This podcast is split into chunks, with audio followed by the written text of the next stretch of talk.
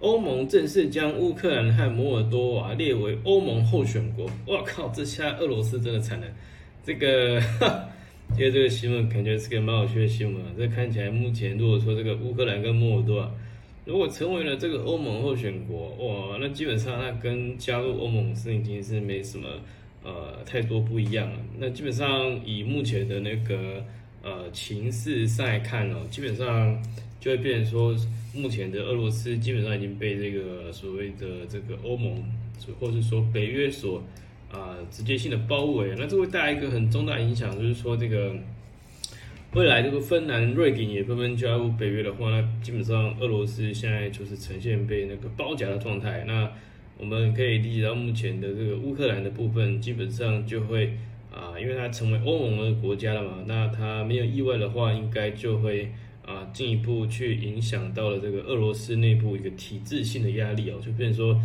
会有更多的这个所谓的俄罗斯人看到这个乌克兰人啊，他加入欧盟了，那现在的俄罗斯里面就会开始出现那个呃比较显著的动乱，那这个动乱其实最后会导致这个呃莫斯科政府的一个最终的倒台情况。那在目前这个情况来看，基本上俄罗斯现在所承受的压力啊，基本上应该算是超级巨大的压力。因为他现在面临的他国内的很多呃同胞啊，现在都可能会慢慢去接触这个所谓的这个西方体系的制度，甚至是北约体系的制度。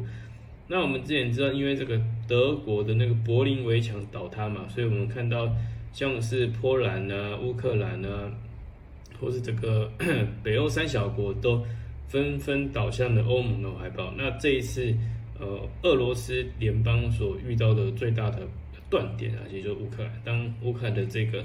啊墙壁破掉之后，那基本上西方势力就会呃长驱直入进入这个俄罗斯境内，那那会最后会导致这个莫斯科当局的倒台。那跟我们目前预测情况呃基本上算是非常的一致性。那我们之前也是预测说这个呃实际上当乌克兰啊或是摩尔多瓦。啊，或是像瑞芬兰、瑞典加入北约之后，那其实对俄罗斯来讲，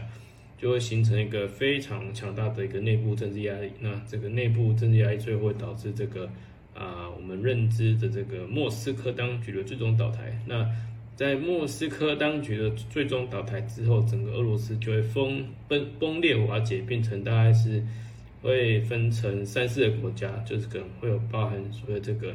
俄罗斯公国、基辅公国，还有所有的这个啊呃西伯利亚、新西伯利亚或是远东地区的地方，会各各自产生一个解体跟独立的情况。这是我们目前在预测俄罗斯的情况，它真实可能会发生的一个一个情形啊。所以说，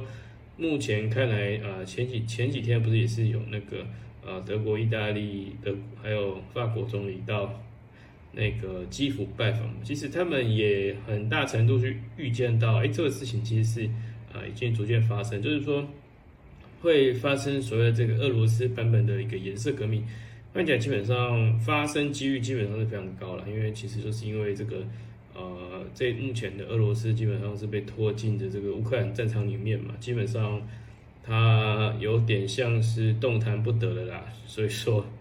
现在就整体来讲，就看起来这个目前这个俄罗斯被卡在这个所谓的这个乌克兰式的阿富汗里面了，所以说基本上它就是呃进进退两难的，又遇到这个西方的一个经济人的围剿，所以目前看起来这个俄罗斯应该初步来看，应该是会在境内爆发颜色革命的部分，这看起来应该是呃基本上是没有什么太多的争议的部分嘛。OK，那我们今天节目先到这里，欢迎大家观看。欢迎大家观看，OK，感谢大家。